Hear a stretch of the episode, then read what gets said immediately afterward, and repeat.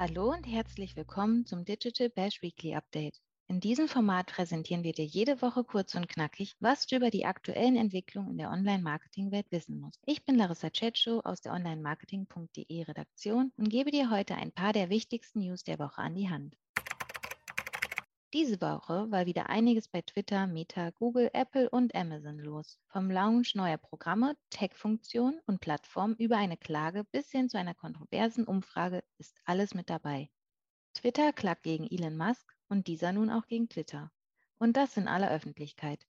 Denn nachdem Musk angekündigt hatte, sich von dem Deal zurückziehen zu wollen, holte sich Twitter im Juli juristische Unterstützung. Doch das lässt sich der Tesla-Chef nicht gefallen und wehrt sich, ebenfalls juristisch. Und on top zieht auch noch ein Aktionär gegen Musk vor Gericht. Instagram macht Umfrage zu User-Ethnien für bessere UX. Neue Maßnahmen und Verbesserungen benötigen in der Regel Kenntnisse über die Zielgruppe. Damit Instagram das Verhalten von einzelnen Communities besser verstehen kann, setzt die Plattform aktuell eine Umfrage zu den Ethnien der User an. Das soll für mehr Fairness sorgen, doch es gibt Vorbehalte gegen die Datenerhebung. Google macht den Global Sci-Tech GTech.js zum Google Tech und zentralisiert damit die Verwaltung für diverse Tagging-Maßnahmen. User müssen zukünftig keinen neuen Code integrieren und können den Tag auf der gesamten Website und für verschiedene Ziele nutzen. Außerdem ist Googles Juli 2022 Product Reviews Update bereits im vollen Gange, zeigt bisher aber nur geringfügige Ranking-Schwankungen. Apple arbeitet offenbar an einer eigenen Demand-Side-Plattform. Die Frage, ob Apple zu einem der größten Player in der digitalen Werbelandschaft aussteigen könnte, wurde diese Woche noch einmal präsent diskutiert. Nicht nur, dass das Unternehmen bekanntlich Eignerin des populären Betriebssystems iOS ist und Apples App Tracking Transparency vor allem Apple Vorteile gebracht hat, jetzt möchte das Unternehmen das eigene Werbeökosystem noch weiter ausbauen und setzt dafür sogar auf eine eigene Demand-Side-Plattform. Diese könnte den Werbemarkt erneut disruptieren.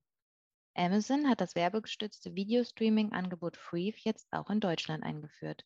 Der kostenlose, doch werbegestützte Streaming-Channel startet somit kurz bevor das Prime-Abo teurer wird. Ab sofort können NutzerInnen sich demnach zwischen kostenpflichtigem Streaming ohne und kostenpflichtigem Streaming mit Werbung entscheiden.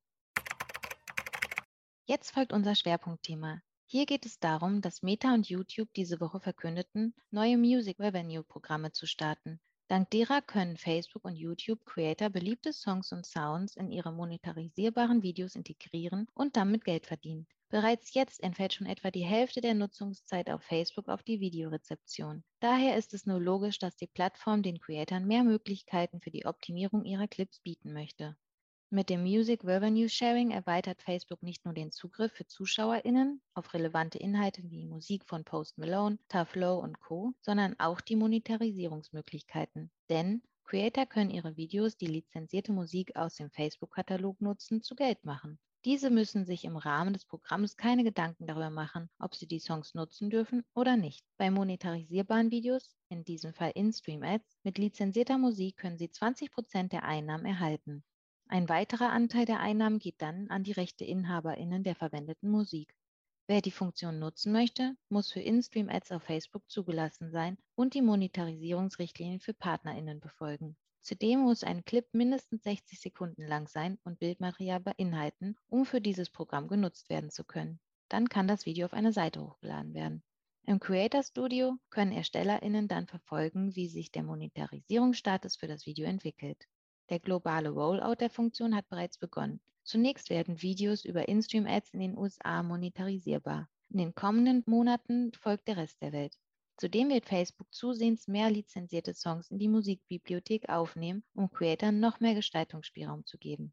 Nicht ganz so ausführlich wie Facebook erklärt YouTube das eigene Programm, welches Music Revenue Sharing ähnelt. Allerdings befindet es sich auch noch in der Testphase.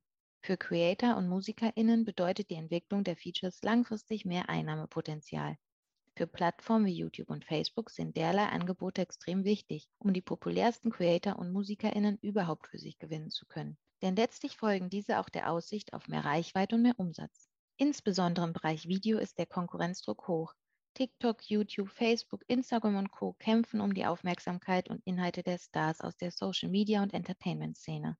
TikTok ist nicht nur im 9 zu 16 Bereich, sondern auch auf dem Gebiet Musikintegration Vorreiterin, da die Entertainment-Plattform auf Musically als Grundlage aufgebaut wurde und Sounds über die App häufig zu Charthits avancieren. In Sachen Musik ist TikTok so erfolgreich, dass die ByteDance-Tochter jetzt sogar einen eigenen Musikstreaming-Dienst launcht und kürzlich ein Album mit Orchesterversion viraler TikTok-Hits veröffentlichte.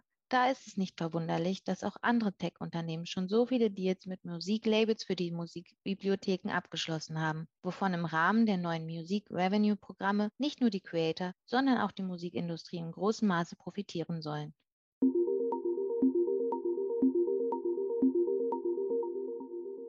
Das war dein Weekly Update für diese Woche.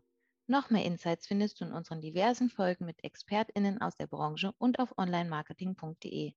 Wenn du Anregungen und Feedback für uns hast, schreib gerne eine E-Mail an redaktion.onlinemarketing.de oder besuch uns auf Instagram, LinkedIn, Facebook oder Twitter. Mein Name ist Larissa Cetscho und ich freue mich, wenn du nächste Woche wieder mit dabei bist. Tschüss und ein schönes Wochenende.